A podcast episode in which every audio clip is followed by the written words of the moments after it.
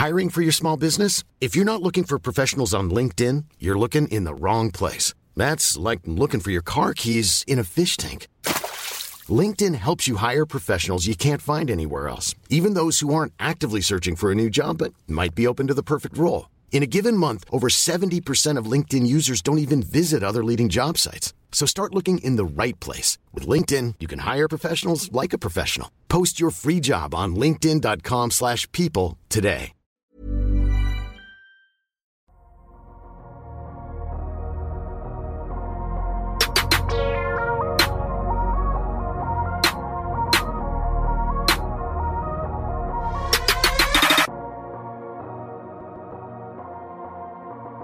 Salut à tous, très heureux de vous retrouver dans ce nouvel épisode du podcast Dunk Hebdo, ce nouveau bilan d'un match des finales NBA, le match 4.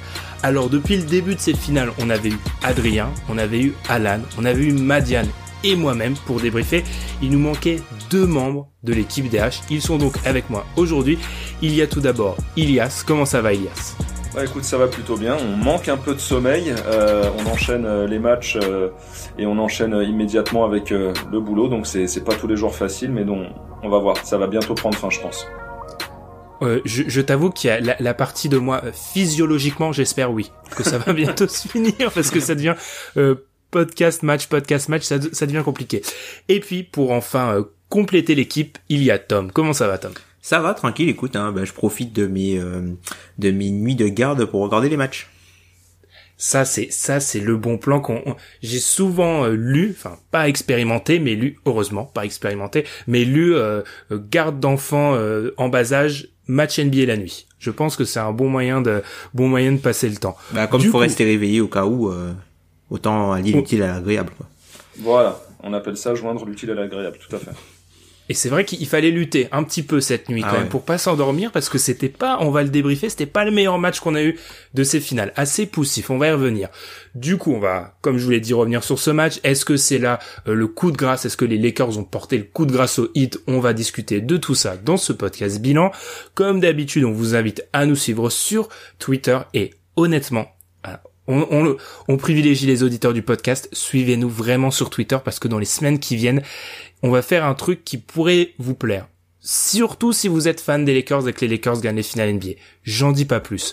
On vous invite également à vous abonner sur la plateforme où vous écoutez le podcast, que ça soit Spotify, Apple Podcast, Podcast Addict ou je ne sais quel euh, des, des 1 million à peu près d'applications de, de podcast qui existent.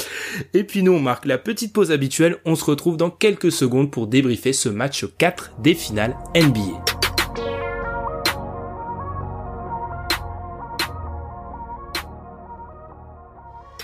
Les voilà donc à une victoire du Graal. Les Lakers de LeBron James ont disposé du Miami Heat 102 à 96 dans la nuit de mardi à mercredi ici en France.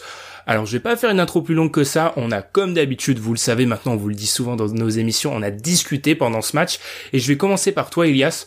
Euh, que ça soit toi, Adrien ou moi-même, on a quand même beaucoup noté le fait que c'était un match extrêmement poussif pour les Lakers comme pour le Heat. C'est ça, moi j'ai mentionné euh, Adrien en, en, lui évoquant le fait que c'était euh, un match euh, purement de, de, de, conférence Est, mais dans le bon sens du terme, hein, c'est-à-dire que on a deux visions et deux manières de voir les choses concernant la conférence Est, c'est-à-dire le jeu qui consiste à être dur en défense et essayer voilà de, de, de, de, faire déjouer l'adversaire sur le plan défensif, et l'autre qui voudrait voilà que bah, la performance est médiocre et donc ça aussi ça, peut aussi être considéré comme euh, du, du basketball euh, de, de, l'Est. Mais euh, non, premier, premier constat en tout cas pour ce match, c'est euh, comme le disait LeBron après le match, c'était un, un, véritable jeu d'échecs. Euh, on sent que Vogel a, a souhaité et vraiment euh, mis l'accent sur le fait de répondre à Spolstra en fonction de ses ajustements. La, la, la, rentrée de, de Bama Debayo à nouveau dans l'arène a, a, a changé encore un petit peu les plans du hit et pas forcément dans, dans le meilleur des sens. Euh, c'est assez paradoxal de dire une chose pareille, mais euh, j'ai trouvé que euh, la, la, défense des Lakers arrivait beaucoup moins à lire euh, le jeu du hit avec la présence d'Olinick qui a donc plus tendance à, à, à s'écarter. Voilà, ce qui permettait justement à Butler de pouvoir attaquer le cercle.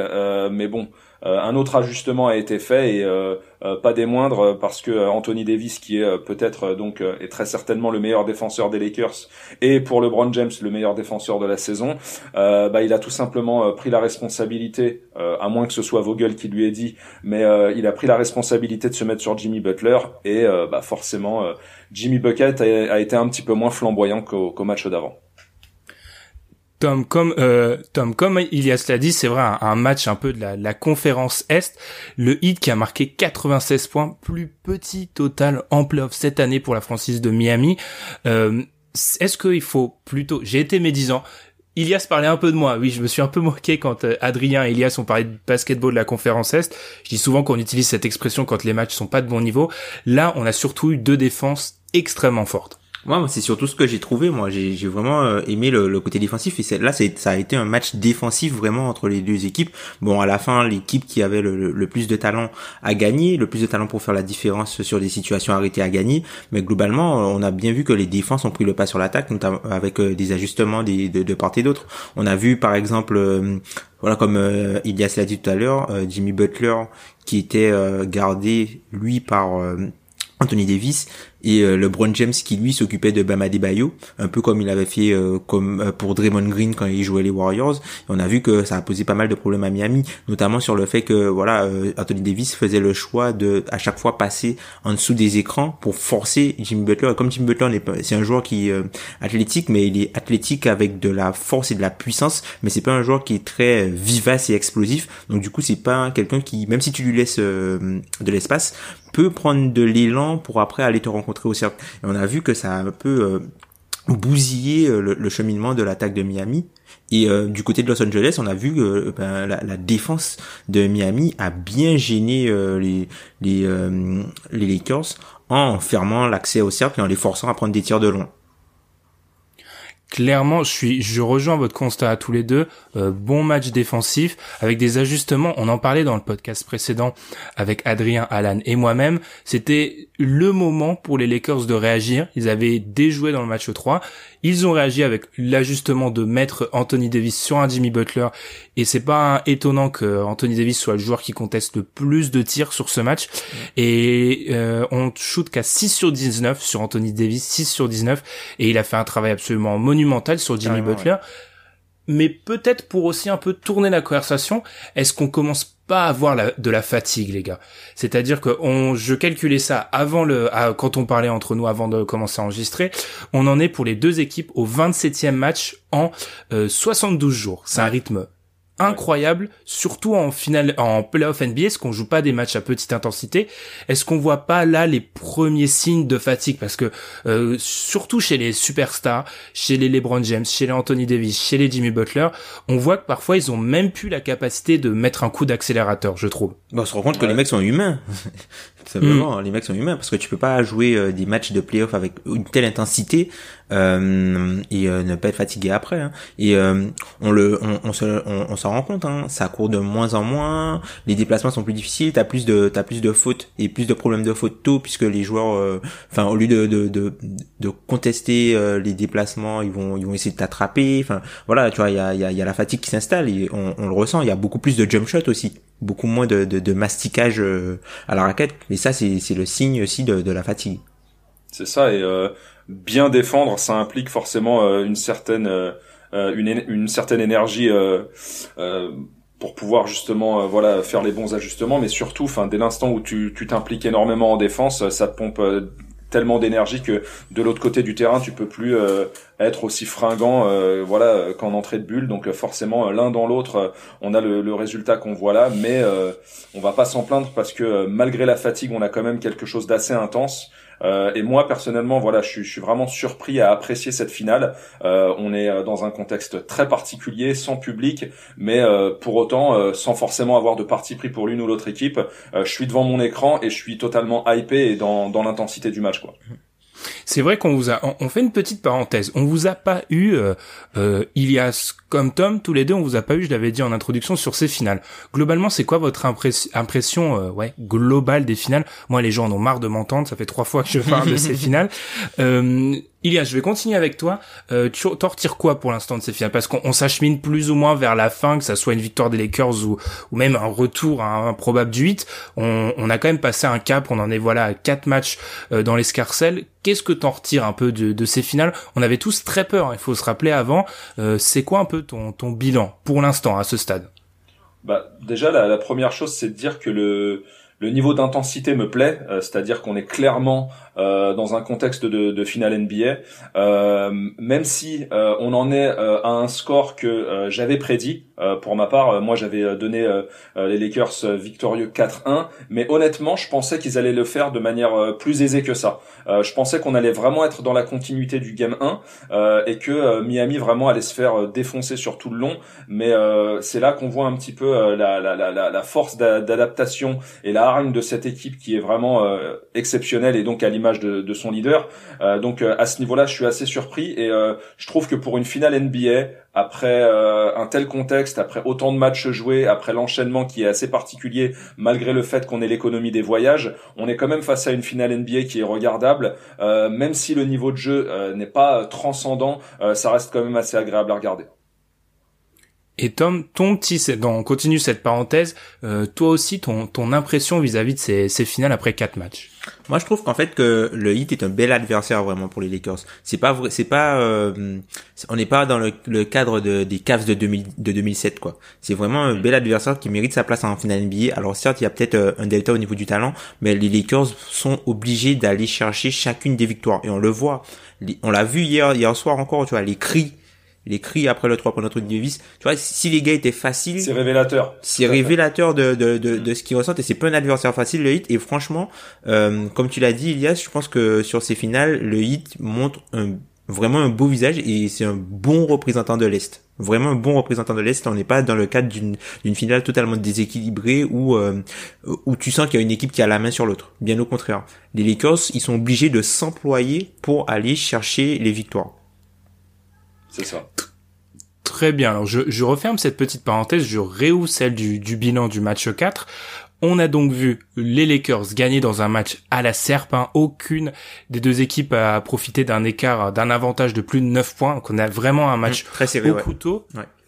Euh, est-ce qu'on n'a pas un peu, alors je, vais modérer ma question après, mais est-ce qu'on n'a pas un peu vu les, le Heat jeter ses dernières forces euh, euh, dans la bataille? Parce que on a vu du coup, vous l'avez dit, un accès au cercle plus difficile à cause d'un Butler défendu par Anthony Davis. On a vu un Bama Debayo en réussite, un Duncan Robinson aussi, mm. mais peut-être le reste de l'équipe moins en réussite, 22 sur 60 pour le, euh, le hit en dehors de Bama Debayo et Duncan Robinson, les seuls au-dessus des 50% au tir. Euh, j'ai l'impression que c'est la, la, première fois où d'un point de vue tactique, j'ai l'impression que je vais devoir faire un podcast où une des deux équipes est peut-être à court de solutions à court de solutions. Ben enfin ils ont c'est vrai que là tu quand tu regardes euh, les différents ajustements qui se sont passés euh, sur les séries tu te dis ben qu'est-ce qu'il peut faire de plus euh, Spolstra le mec il a réussi à, sortir et à, avoir une équipe compétitive alors qu'il avait euh, Bama Debayo son meilleur joueur sur le tour précédent qui était absent depuis deux matchs. Ils ont réussi à prendre un match. Et là tu te dis ben ils peuvent faire quoi comme ajustement?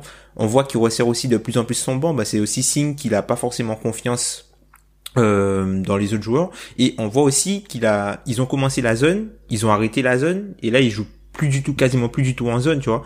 Donc je pense que c'est c'est un peu ça la, la, la problématique qui, qui a avec cette équipe là c'est que en fait vu que hum, on les imaginait pas aussi fort on les imaginait pas faire aussi bien et que malgré tous les ajustements que Spolstra a trouvé malgré ça là ils se retrouvent menés 3-1 on se dit mais mais qu'est-ce qu'il peut vraiment faire quoi? Et c'est ça le c'est ça le truc.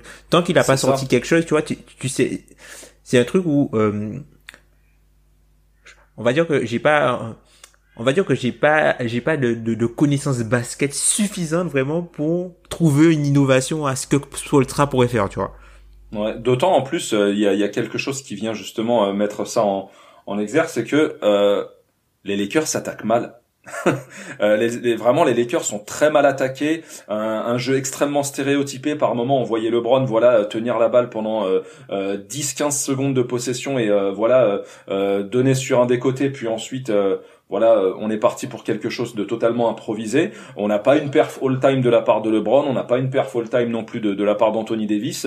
Euh, voilà, et, on, en est arrivé au point que KCP a émergé un petit peu du, lot de tous ces joueurs pour, pour endosser le rôle de Factor X, mais on va dire que qu'est-ce que exactement on en revient à la question que, que, que Tom a soulevée qu'est-ce que peut faire le hit de plus euh, que ce qu'ils ont fait jusque-là, sachant qu'en plus ils ont récupéré Bama Bayo et que euh, bah, contrairement au match d'avant où il était absent, bah, ils ont perdu. Donc euh, en fait, il y a un seul mot d'ordre à tout ça, c'est que la défense des Lakers a été beaucoup trop forte pour l'attaque du hit. Ouais, clairement. Et après, ben, tu parles de, de Bama ça peut être peut-être un petit un petit ajustement. On voit que les, les, les Lakers ont, un peu de mal quand LeBron James n'est pas sur le terrain. Vu que maintenant Bama Debayo il est gardé par LeBron James, faudrait qu'il essaye de l'attaquer pour le pour euh, le forcer à provoquer des fautes, tu vois, pour provoquer des postes sur les balles, puisque on sait que LeBron pour qu'il te donne sa plénitude offensive, il va un peu tricher, tu vois, défensivement. Il va essayer de s'économiser. Sauf que si tu l'attaques à chaque fois. Alors c'est peut-être suicidaire hein, de d'attaquer LeBron James ou de le prendre euh, en indiv, tu vois, euh, de, l'autre côté du terrain ou de le cibler. Mais si tu arrives à le fatiguer euh, quelque peu en, en, en, en le forçant à défendre, peut-être qu'offensivement il aura pas le même rendement. Et comme on sait que c'est c'est lui le cerveau de, de l'attaque, ben un LeBron James moins bon, tout de suite c'est toute une équipe des Lakers qui serait moins bonne offensivement par exemple bah, comme on l'a vu en, en première mi-temps, euh, c'est-à-dire que LeBron est assez catastrophique et euh, l'attaque des Lakers c'est complètement enrayé. Et il y a autre chose aussi, c'est euh, par moment j'ai quand même l'impression, après je je sais pas ce qu'il en est, est-ce que c'est LeBron qui garde trop la balle, est-ce que c'est Rondo aussi qui, qui, qui par moment peut monopoliser trop le ballon, euh, ou est-ce que c'est Vogel qui n'arrive pas à, à, le remettre euh, dans le bain. Mais j'ai l'impression que AD par moment se, se planque en fait. il est il est plus là, il est plus aussi déterminé que lors des, des deux premiers matchs de la série où on le voyait vraiment batailler euh, avec les intérieurs du hit, prendre ses marques, demander la balle au poste et ensuite jouer son, son adversaire en, en un contre un ou, ou kick out euh, vers, vers l'extérieur. Mais là, euh, en, en, l'occurrence, je le vois pas justement le couteau entre les dents à réclamer la balle et, et tenter de faire la différence, sachant que selon moi, et c'est ce que j'avais plus ou moins souligné en, en début de série, il n'a pas d'équivalent, il n'a pas pour moi d'adversaire aussi bon que soit Bama Debayo. Ça rejoint un peu une des questions qu'on a eues sur euh, Twitter avant de, de commencer de at Y4 euh, qui nous demande si j'avais une suggestion pour votre prochaine analyse du match 4, ça serait euh, Davis fuit la raquette et ne prend aucun rebond offensif euh, par euh, ne prend euro, aucun rebond offensif. La la typographie de Twitter, mm. euh, c'est parfois un peu difficile difficile à lire. Sa faute point d'interrogation.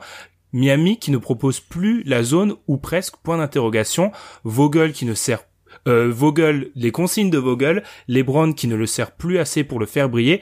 J'avoue le voir en, en périphérie m'agace et m'interpelle après leur avoir marché dessus sur les matchs 1 et 2. Ça rejoint un peu ce que tu avais dit, euh, Ilias. Moi, je trouve aussi qu'on voit dans les dans les prises dans les prises de position d'Anthony Davis qu'il est beaucoup moins tranchant. En gros, en termes concrets, il se fait rentrer dedans et il n'arrive pas à prendre la position préférentielle. Et je trouve que ça rejoint un peu ce qu'on dit parfois sur Anthony Davis.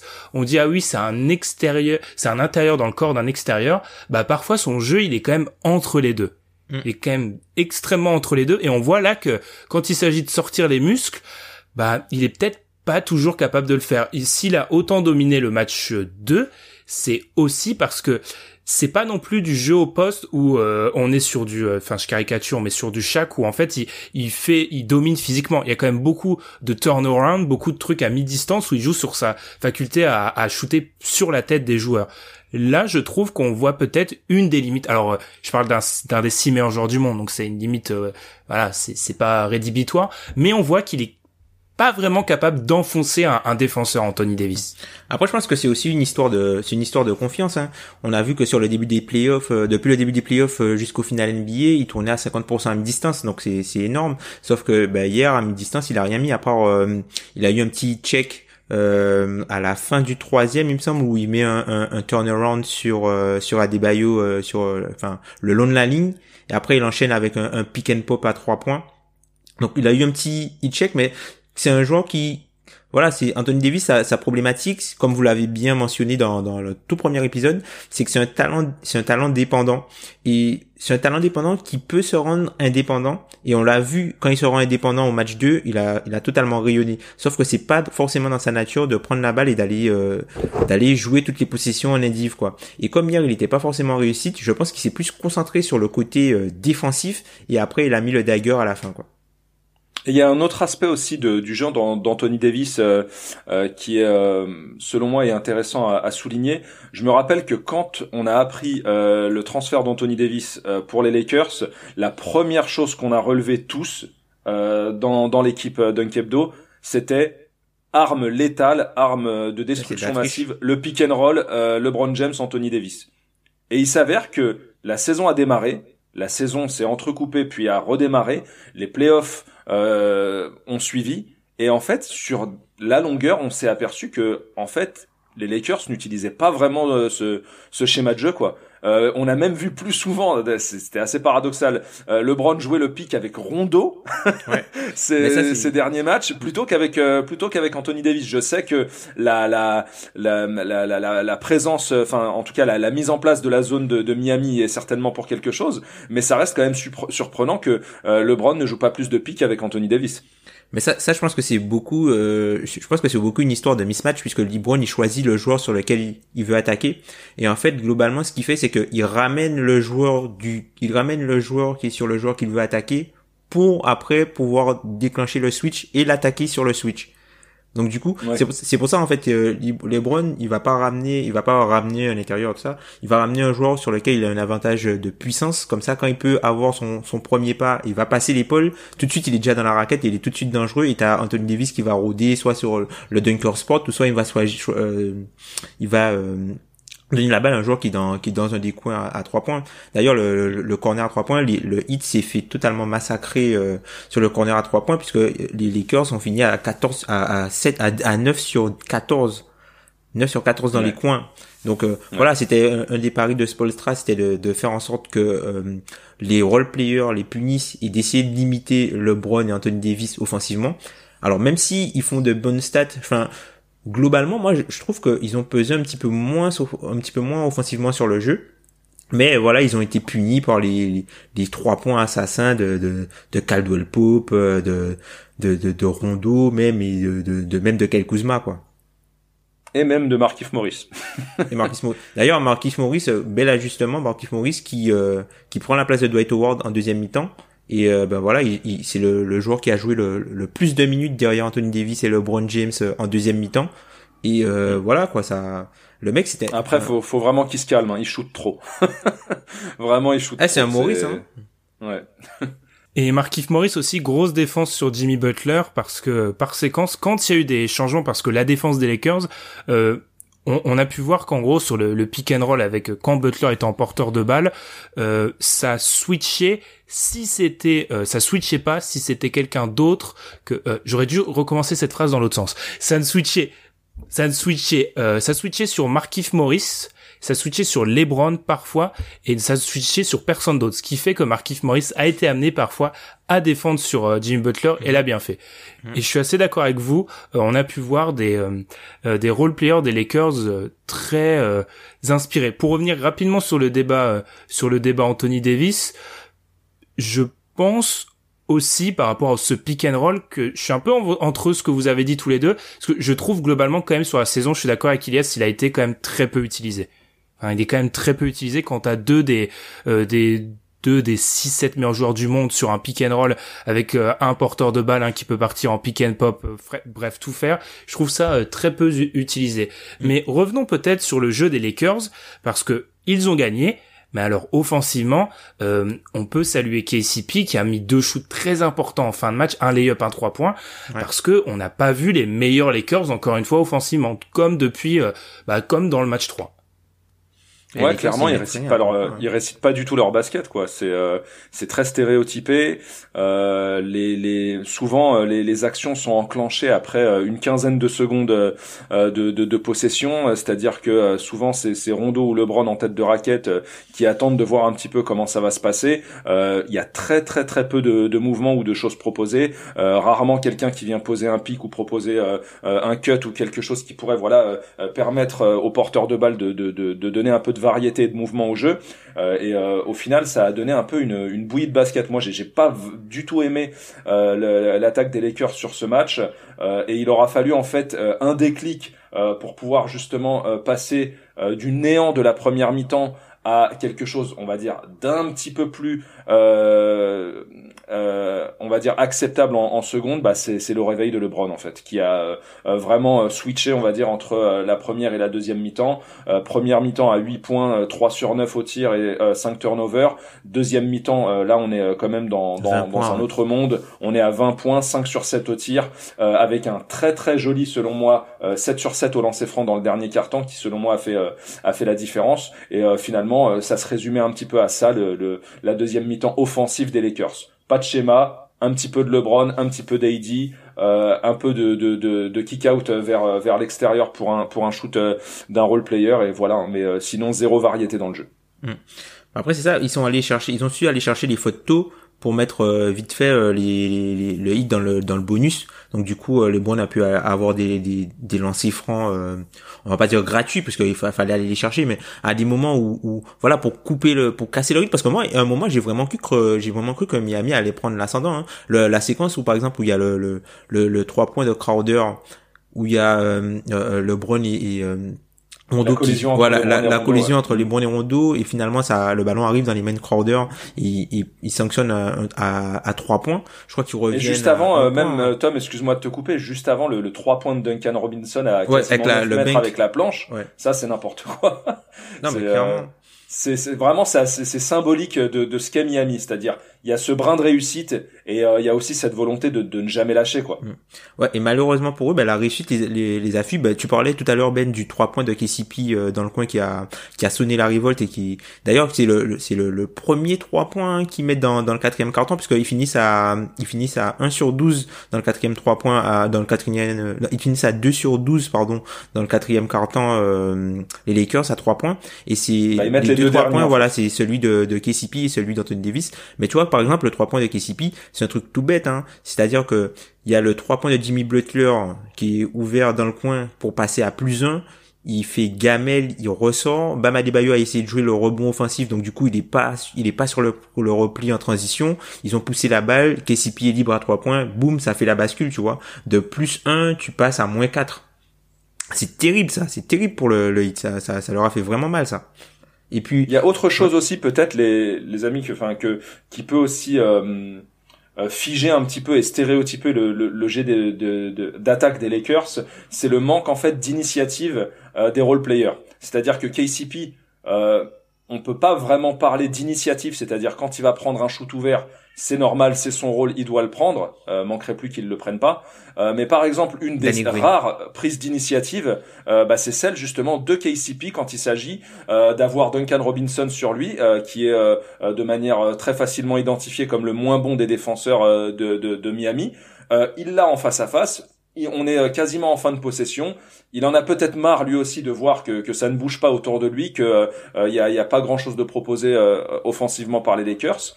Qu'est-ce qu'il fait? Il l'a en mismatch, eh bien il l'attaque et il va finir euh, en lay-up. Voilà, tout simplement. Alors, on va peut-être euh, euh, axer la conversation sur Miami, parce que je nous écoute, j'ai l'impression qu'on parle beaucoup, beaucoup des, des Lakers. Peut-être, on y répondra en fin d'épisode, peut-être un, un avant-goût du peut-être futur titre des Lakers, on verra. Euh, Miami, surtout offensivement, on a salué, euh, on a beaucoup salué la, la, performance défensive des Lakers. Parlons aussi peut-être de cette attaque de Miami mhm. qui est passée, et je pense que c'est peut-être la stat la plus marquante, d'un match 3 où ils avaient marqué 52 points dans la peinture, un match 4 où ils sont descendus à 32. Et l'illustration de ça, c'est un Jimmy Butler qui est passé de 26 points dans la raquette à 12. Euh, est-ce que c'est pas un peu là aussi, on l'a dit, hein, les, clés vont être difficiles à trouver, mais est-ce que c'est pas là aussi un petit peu la solution pour Miami, c'est-à-dire euh, réussir à réinvestir la raquette, parce que euh, tu l'as dit, Elias, paradoxalement, c'était peut-être plus facile avec Olinit, mais Adebayo offre des options défensives quand même ultra intéressantes.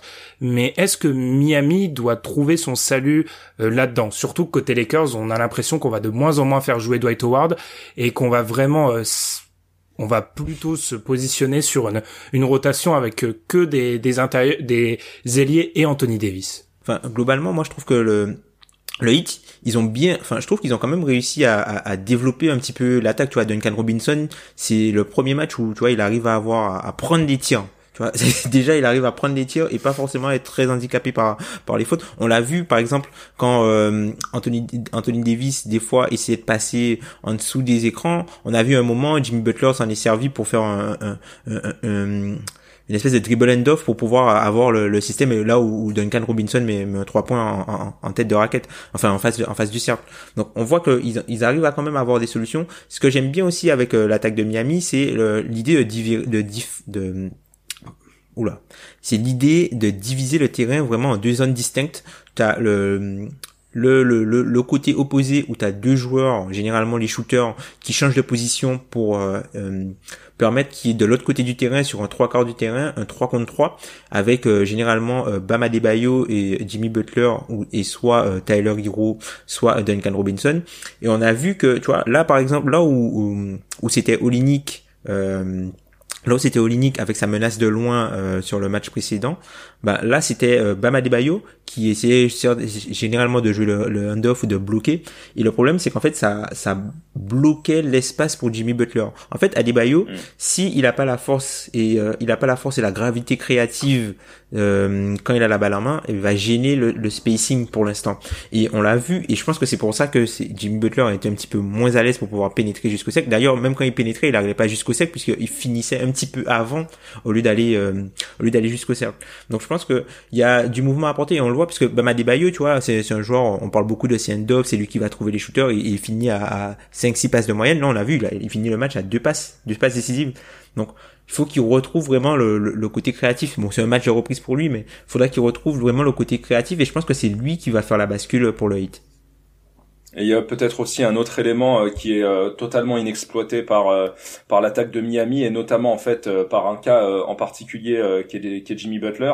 on a vu un peu le festival qu'il avait fait lors du match précédent en attaquant constamment le cercle et en prenant pas un shoot extérieur. Je me demande si justement le salut euh, de l'attaque de Miami ou en tout cas de la diversité que pourra apporter Jimmy Butler ne passe pas justement par l'utilisation ou le fait de euh, faire renaître un petit peu euh, la, la, son, son jump shot qui est à la base je pense qu'on pourrait tous en témoigner, un, un, un qu'on qualifiera de bon, c'est-à-dire c'est, c'est quand même un, un shooter qui est voilà, c'est quelqu'un qui est quand même capable euh, déjà de, de, de, finir des matchs à trois points. On l'a vu euh, de, lors de sa période à, à Chicago, euh, lors de son passage à Minnesota, puis même à, à Philadelphie avec des, des buzzer beaters assez marquants, euh, des fois même à à peine deux trois matchs d'écart. c'est quelqu'un qui aime prendre ses responsabilités, mais là, on le voit prendre strictement aucun shoot, que ce soit à mi-distance, que ce soit à trois points. À un moment, il va en prendre un en toute fin de possession. je pense que vous devez voir hein, celui un petit peu à 45 là sur le mhm. côté droit. Mhm. Il le prend, mais euh, comme le prendrait en fait euh, euh, un, un, un, poussin au basket, c'est-à-dire vraiment en poussant la balle. c'est-à-dire que on, on voit absolument pas d'explosivité en fait dans, dans, dans, dans sa prise d'appui. il ne saute quasiment pas et en fait il pousse tout avec ses, ses bras. Donc c'est assez surprenant. Je j'arrive pas vraiment à, à comprendre pourquoi il se il se déleste quasi volontairement de cette arme alors que c'est quelque chose justement qui pourrait punir justement la, la présence de Heidi sur lui, sachant que on, quand on observe la défense de Anthony Davis sur Jimmy Butler, on voit quand même qu'il lui dit viens me chercher. C'est-à-dire qu'il lui laisse un certain écart, il lui dit euh, vas-y, en gros si tu veux scorer, euh, il va falloir que tu shootes externe. Parce que euh, si tu viens de frotter à moi dans la raquette, ça va se passer comme les deux dernières possessions du quatrième quart-temps dans le Money Time. Ça va être un contre et retour à la maison. Mm, mm, Je pense que pour moi, pour moi, c'est un effet pervers en fait du fait qu'il joue à Miami parce que à Miami, il y a très peu de, de, joueurs. Alors il y a des joueurs dans le drive, mais il y a, y a très peu de joueurs qui, enfin on, va par exemple voir euh, récemment, euh, j'avais donné des stats, je crois, dans la preview dans le match 1. Duncan Robinson, c'est un joueur euh, qui prend 90% de ses shoots derrière la ligne à 3 points. Jake Crowder doit être à 70%. Il y a beaucoup déjà de joueurs qui vivent derrière la ligne à 3 points. Donc si Butler se met à prendre un certain volume de shoot, ça irait limite faciliter le, le rôle de la défense. Puis aussi, je, je pense clairement, alors je sais pas si on parle plus du shoot, s'il y a, si tu veux plus parler du shoot à mi-distance de Butler ou même du shoot à trois points, carrément.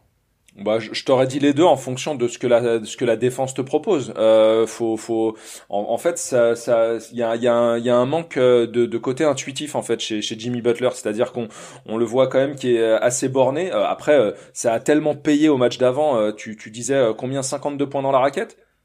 Oui, ouais, dont, euh, ouais dont, dont, 51 de Jimmy Butler quoi. c'est euh, voilà, enfin il s'est il s'est gavé de de de de de, paniers euh, voilà proches du cercle et de et de lancer francs.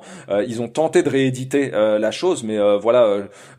après, je suis pas vraiment sûr qu'ils attendaient un, un, tel ajustement parce que mettre AD sur un extérieur, voilà, c'est-à-dire qu'on sait que AD c'est quelqu'un de de d'assez versatile, c'est-à-dire que ce qu'il va perdre sur Jimmy Butler en vitesse, il va le compenser en envergure. Donc euh, c'est un c'est un vrai problème et euh, bah, sur ce match-là ça a payé. Donc après euh, comment faire rejaillir, enfin comment raviver la flamme comme vous le disiez au podcast d'avant dans dans l'attaque du hit, à voir. Mais en tout cas ça passera peut-être par un, un, Jimmy Butler un petit peu plus varié, notamment aussi dans dans la distribution. Et Tom, ton avis sur Butler, je donnerai juste les stats parce que vous t'en parlez avec Adrien Ilias, donc j'ai cherché les stats du coup moi. Sur les dix derniers matchs Butler en playoff, il est à 4 sur 20 à 3 points. Donc déjà, c'est pas beaucoup de 3 points pris, hein. ça fait que 2 par match, 4 sur 20, euh, 1 sur 6 en pull-up. Et le pire, c'est que sur ces tentatives ouvertes ou grand ouvertes selon les statistiques de la NBA, donc aucun défenseur à moins de 1m20, donc dans des shoots que dans des standards NBA les joueurs doivent mettre, il est à 3 sur 15. Donc en fait, il y a une panne d'adresse aussi, je pense, du côté de Butler. Il utilisait son tir quand même dans moi, de, de, de mémoire, euh, enfin. Euh, reprenez-moi si je me trompe, mais dans, dans, la dans la série face aux Bucks, Ouais, il, en prend plus face aux Bucks. Il en prend plus face ouais. Après, il avait peut-être pas, il avait pas le choix, hein. Parce que, et peut-être qu'on arrive à, au, terme de quelque chose et qu'il est usé. Ouais. Effectivement, ouais. Moi, je pense que c'est une histoire de c'est une histoire de, de confiance. Hein. Jack Lowe dans son podcast quand il a il, il a évoqué ce problème-là avec Jimmy Butler et il a évoqué l'adjectif DeRozani.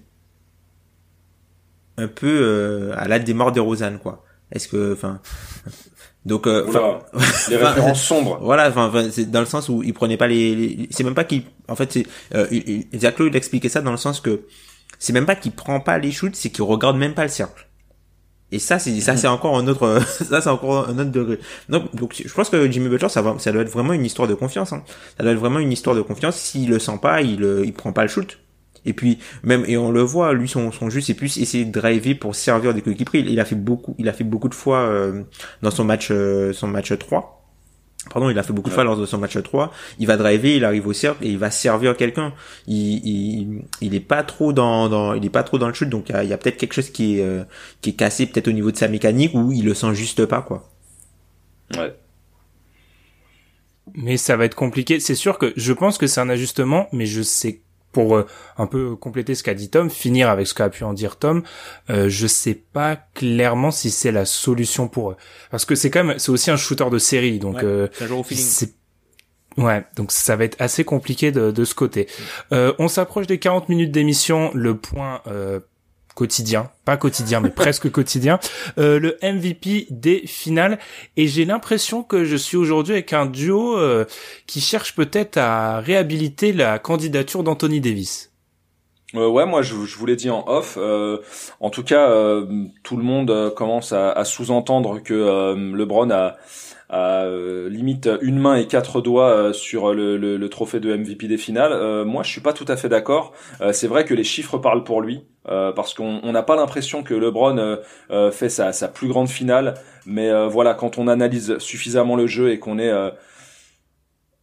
on va dire un minimum observateur. Euh, le mec, il est quand même tout en contrôle. Euh, on sent quand même que euh, il polarise énormément d'attention de, de, la part de la défense de Miami. Euh, il reste quand même une arme parmi les armes qui, qui est la, la, la plus ciblée. et bah voilà, le, le, type, il est en 28, 11, 9. Mm. Voilà. Et euh, dans ce dans cette euh, dans ce match de, de finale, euh, juste un petit point statistique sur le plan historique, c'est la sixième fois de sa carrière qu'il atteint les 500 points, les 150 rebonds et les 150 assists dans une seule post-season, donc dans sur une campagne de playoff. Jusqu'à aujourd'hui, ou en tout cas jusqu'à ce que LeBron fasse ces six fois-là, il y avait un seul joueur dans l'histoire qui l'avait fait, c'était Larry Bird. Mm, mm, voilà. Après, pour en pour en revenir à Anthony Davis, euh, je trouve que déjà jusqu'au match 3, il y avait strictement pas photo. Euh, il passe très à côté de son match 3 alors que LeBron reste correct et on pouvait partir du principe que si AD faisait un bon match, peut-être que les Lakers auraient eu une chance de mener 3-0. Euh, en revanche, dans le match d'hier, même si LeBron euh, noircit mieux la feuille, je trouve que euh, Anthony Davis, il est au moins tout autant impactant que que LeBron et notamment euh, dans dans le clutch avec ce, ce, ce 3 points après un jab step, enfin digne de Kevin Durant. Enfin, si c'est Kevin Durant qui le met, c'est c'est la même. Euh, et euh, bon, effectivement, il est blessé. Euh, et après, le, le, le, contre en, en, fin de match contre contre Jimmy Butler. Enfin, moi, pour moi, on est plus sur un coup d'à coude qu'autre chose, même si les chiffres annoncent LeBron. Mm. D'ailleurs, combien, d'ailleurs, combien de tirs vous pensez que LeBron il a pris hier dans le money time? Oula, pas beaucoup. Il prend des trois points déjà, pas terrible, mais pas beaucoup, je pense. Il en a pris deux, trois. Il en a pris deux. 2-3 points. Un, à, à 4 minutes 50 euh, de, du terme et un à 3 minutes 30 euh, du terme. Donc en gros, euh, enfin il, a, il, a, il est resté 3 minutes de jeu sans, sans prendre un tir. Et on voit que voilà, il a, il a réussi à faire confiance à, à ses coéquipiers pour finir le match. Et on voit que voilà, le Brown il était, enfin sur la fin de match, moi le Brown il est fatigué, tu vois le, le, le le, le, drive de Rondo là, le drive Rondo où il finit main gauche, Ouais. LeBron, il, il, met sur les genoux, tu vois. c'est, c'est limite, il, le soulage. Ça, c'est un point très important à souligner, hein, mais euh, euh, aussi cyborg qu'il soit, le, LeBron est rincé. Ouais. Et c'est, c'est, c'est facilement visible, et tu le disais tout à l'heure, Tom, et euh, je pense que tu l'avais souligné, Ben. Euh, il a, il a, il a tendance justement, euh, non pas par nonchalance, mais il a tendance un peu à jouer à l'économie, à, à, se cacher par moment en défense ou même sur certaines attaques, justement pour essayer de garder un petit peu de jus pour les fins de match.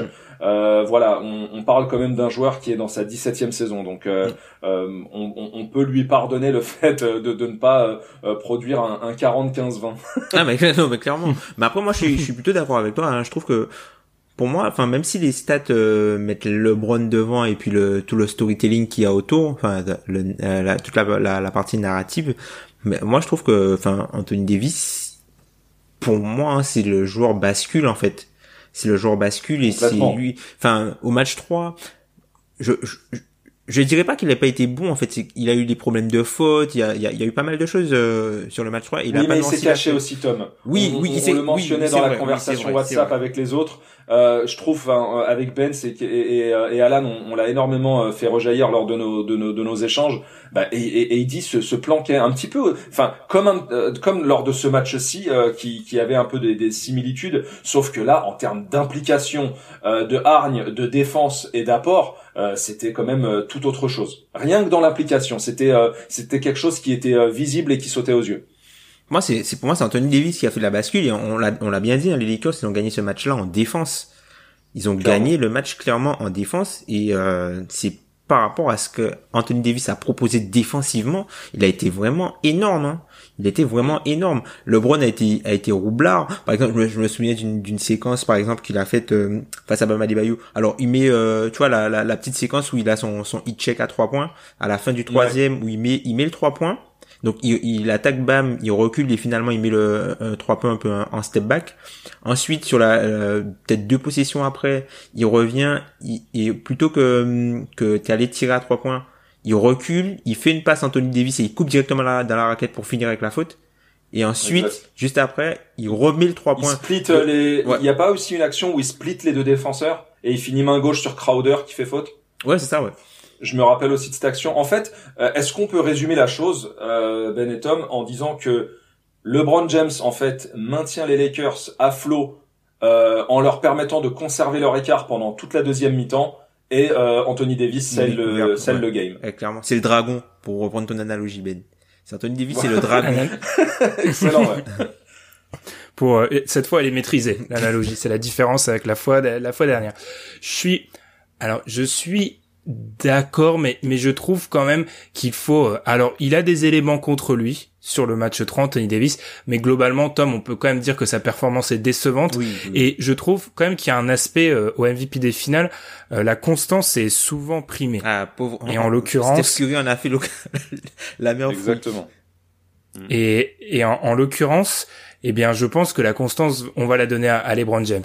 Je, pense aussi, euh, comme l'a dit Adrien, qu'on donnera toujours plus de crédit peut-être euh, à Daenerys qu'au dragon. Donc du coup, euh, donc du coup, j'ai travaillé mes, mes, mes analogies euh, Game of Thrones. Donc, euh, je pense qu'on le donnera quand même à, à LeBron. Je suis d'accord avec. En fait, je suis entre la team, la team Alan, Adrien et la team Tom Ilias. Moi, je trouve que le débat se pose peut-être pas assez actuellement dans les médias, mais il reste quand même ce MVP des finales la propriété de LeBron. On va poser la question que tout le monde attend depuis le début de l'épisode. Est-ce que ça se finit au match 5 cette série? Euh, Oui, selon moi. Moi, je pense que ça va. Je pense que ça va en 6. Je pense que ça va en 6. Parce que là, avec euh, plus, plus de jours de repos, je pense que Bam peut sortir un gros match et pousser euh, LeBron James dans ses retranchements et je pense que ça se finit au 6. Alors Bam n'a pas encore gagné euh, avec le hit contre les Lakers. Hein. Il y a un début à tout. Hein. Effectivement. Non, euh, et en plus, il faut que ça se passe ainsi, sachant que c'est mon prono. Et donc, euh, j'ai besoin de fanfaronner auprès de mes camarades. Donc euh, voilà, moi j'avais prono 4-1 Lakers, MVP LeBron James. Donc on s'en fout de ce qu'a fait Eddie. Voilà, on va rester sur alors, j'ai besoin de mes, j'ai besoin de mes spécialistes, de mes Nostradamus NBA. LeBron, quand il a pu finir une finale, il a jamais perdu. Non. Non. Non. D'accord. Donc il gagne le match 5. Euh, c'est comme ça qu'on va finir l'épisode numéro. Peut-être peut-être mentionner quand même une dernière stat qui est assez impressionnante. Euh, je sais que vous l'avez vu passer parce qu'en fait elle a, elle a rejailli de partout. Mais en fait euh, il y avait deux éléments pour indiquer en fait la victoire des Lakers euh, en, en, fin de match. Euh, ils sont ils étaient avant ce match à 55-0 quand il s'agissait d'aborder un quatrième carton devant les Lakers. Ça c'est incroyable. C'est-à-dire quand bien même les Lakers sont ne serait-ce que, que un point d'avance à l'entrée du quatrième carton, ils ont gagné cette saison 55 fois sur 55 avant ce match. Donc là, cette fois-ci, ça fait 56. C'est une stat incroyable et ça, justement, c'est le signe d'une équipe championne c'est-à-dire capable de closer des matchs. Euh, je sais que le, rapprochement sera assez euh, euh, facile avec les, voisins des Clippers, mais voilà, c'est en ça qu'on reconnaît une équipe championne, une équipe capable de terminer des matchs, de, vraiment de, se jeter en fait dans la bataille et de finir ça dans les tranchées et de voilà tuer son adversaire. Ça, c'est indispensable dans dans, dans, dans, un match à haut niveau, encore plus euh, en playoff et encore plus donc en, en, en, finale. Et le deuxième élément qui indiquait la victoire euh, des Lakers, bah, c'est euh, la présence de Rihanna dans la tribune virtuelle.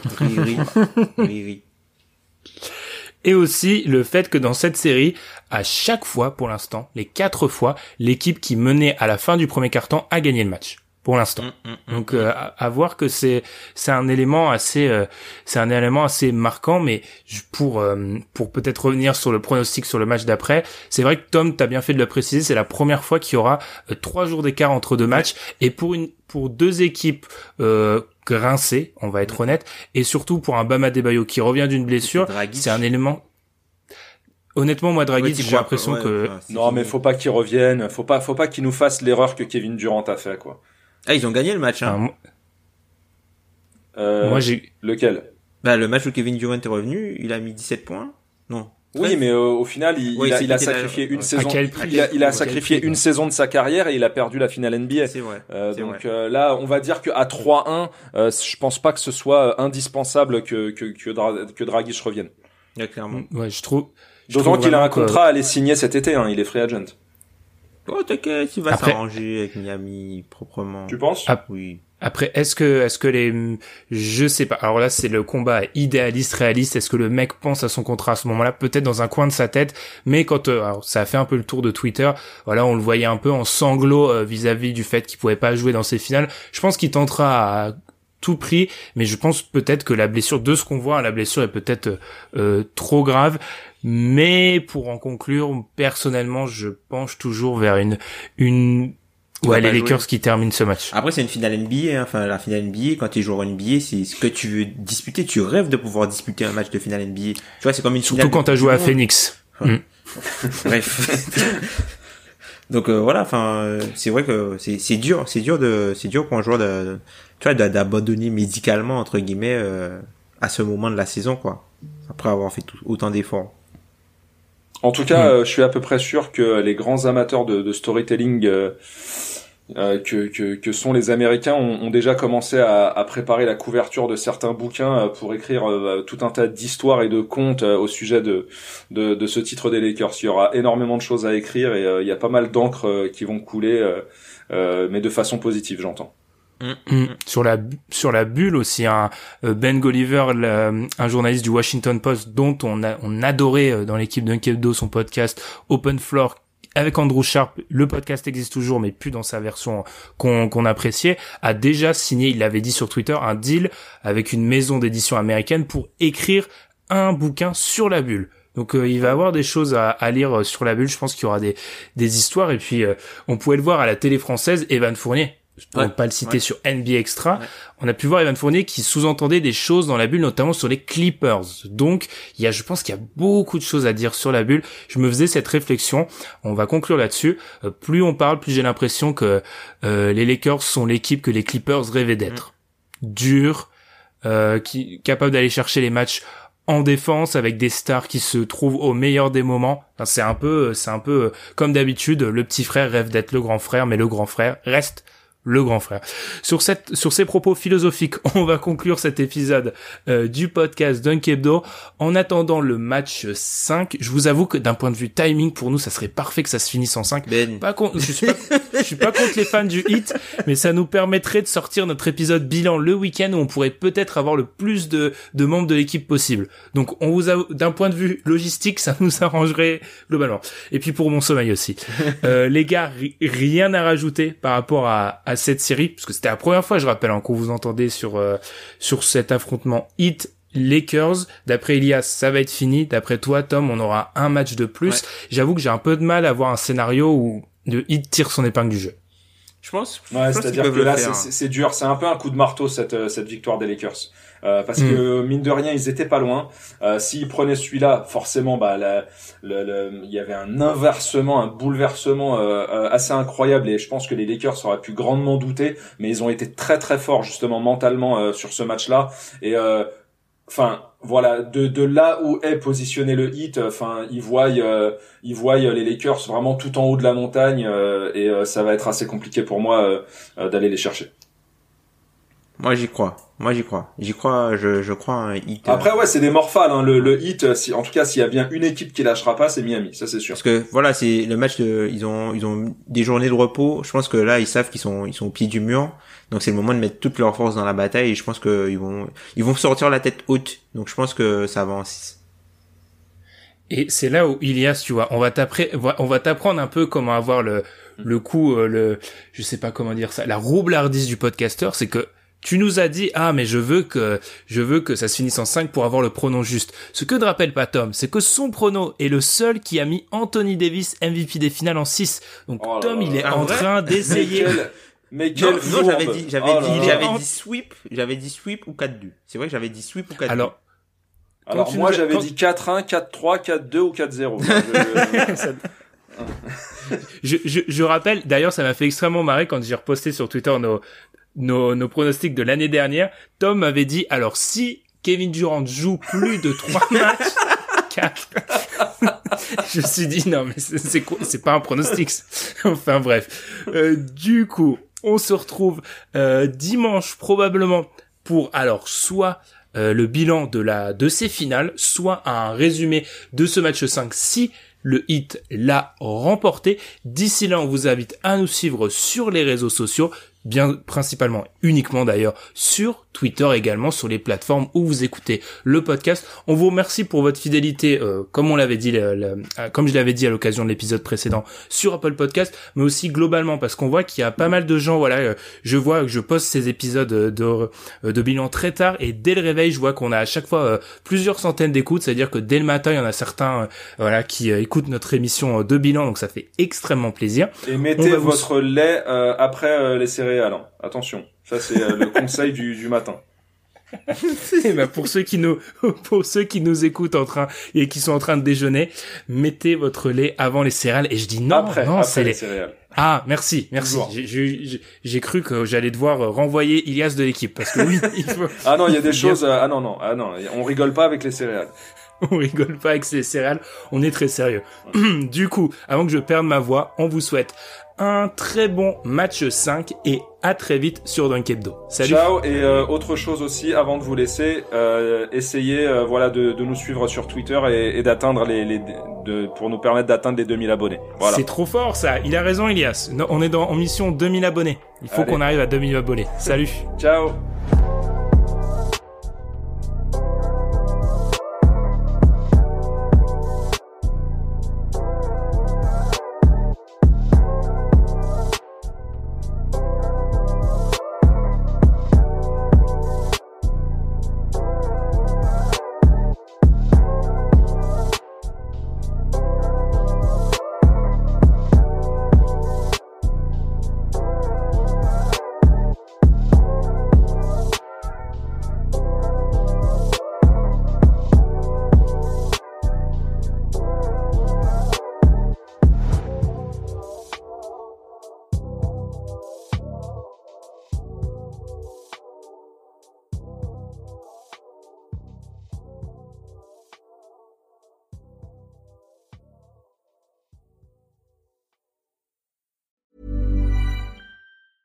Normally, being a little extra can be a bit much, but when it comes to healthcare, it pays to be extra. And United Healthcare makes it easy with Health Protector Guard fixed indemnity insurance plans. Underwritten by Golden Rule Insurance Company, they supplement your primary plan, helping you manage out of pocket costs without the usual requirements and restrictions like deductibles and enrollment periods. So when it comes to covering your medical bills, you can feel good about being a little extra. Visit uh1.com to find the Health Protector Guard plan for you.